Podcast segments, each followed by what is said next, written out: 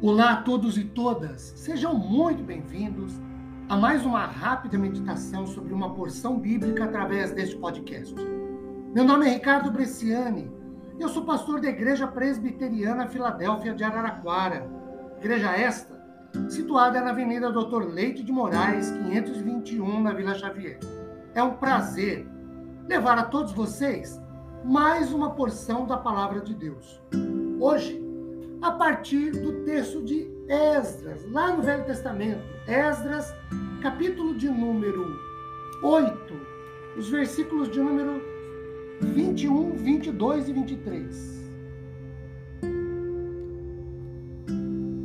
É uma ideia muito parecida com a do último podcast sobre o qual nós falamos a semana passada. Esdras apregou um jejum. Ele faz isso junto ao rio Ava, se humilha perante o Senhor Deus e pede uma jornada feliz a ele, para os filhos e para tudo que estava com ele, para todos que estavam com ele. Ele faz isso porque ele sente vergonha, no versículo 22, de pedir ao rei exércitos e cavaleiros para o defender durante a jornada contra os inimigos. Por que isso? Porque ele havia dito, como um testemunho ao rei, que a boa mão do Deus de Israel estava sobre todos, estava e está sobre todos os que o buscam.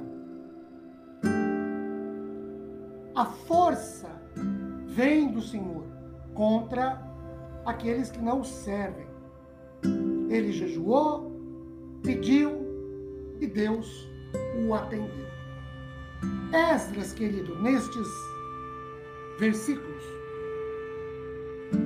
como lidos, proclama um jejum e pede a Deus um favor para si e para todo o povo. Não é apenas o jejum que se destaca nesse texto, mas a oração que teve no jejum um mecanismo, um instrumento. E eu quero destacar, ainda nesse texto, um outro ensino para nós. É melhor confiar e depender de Deus do que dos homens. É o que faz Esdras no verso 22.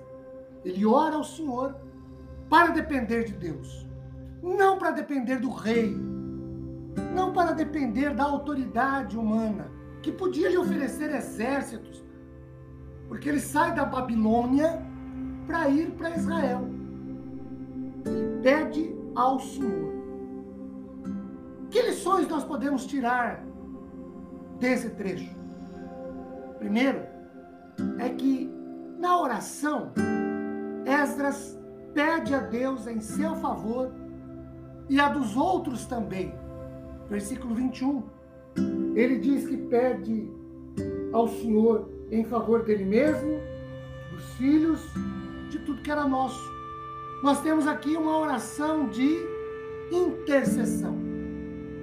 Um pedido que Esdras faz a seu próprio favor, por sua necessidade, mas a necessidade e o favor dos que estão com ele. É uma oração de intercessão ele pede por ele, pede pela família dele, pede pela jornada dele. É uma oração de intercessão. Nós podemos destacar que na oração de Esdras há confiança. No versículo 22, ele diz que se sentia envergonhado de pedir ao rei que lhe desse exércitos, porque o rei já havia lhe dado ouro, prata, madeira. Ele ficou então envergonhado de pedir exércitos, porque ele havia dito que o Senhor preserva os seus.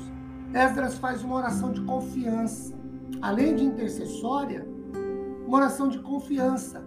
Ele acredita, ele depende, ele diz a Deus, Senhor, ele diz, ao, ele diz a Deus que precisa do Senhor. E ele então confia no Senhor. A terceira é que a oração de Esdras é uma oração específica. No versículo de número 23, nós lemos que ele jejuou, pediu ao Senhor que lhe desse uma jornada feliz, e o texto diz: e ele nos atendeu. A oração de Esdras, queridos, é uma oração que não tem rodeios, que não tem dúvidas, incertezas, que não dá voltinhas, que não enfeita a noiva. Esdras é claro, ele é objetivo, ele é específico no seu pedido.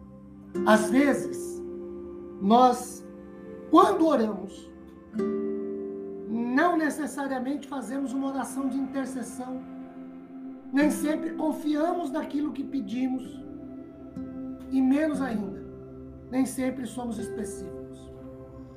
Meus queridos e amados, que Deus nos ilumine e nos direcione a sua vontade depois de meditarmos sobre esse trecho de sua santa e poderosa palavra.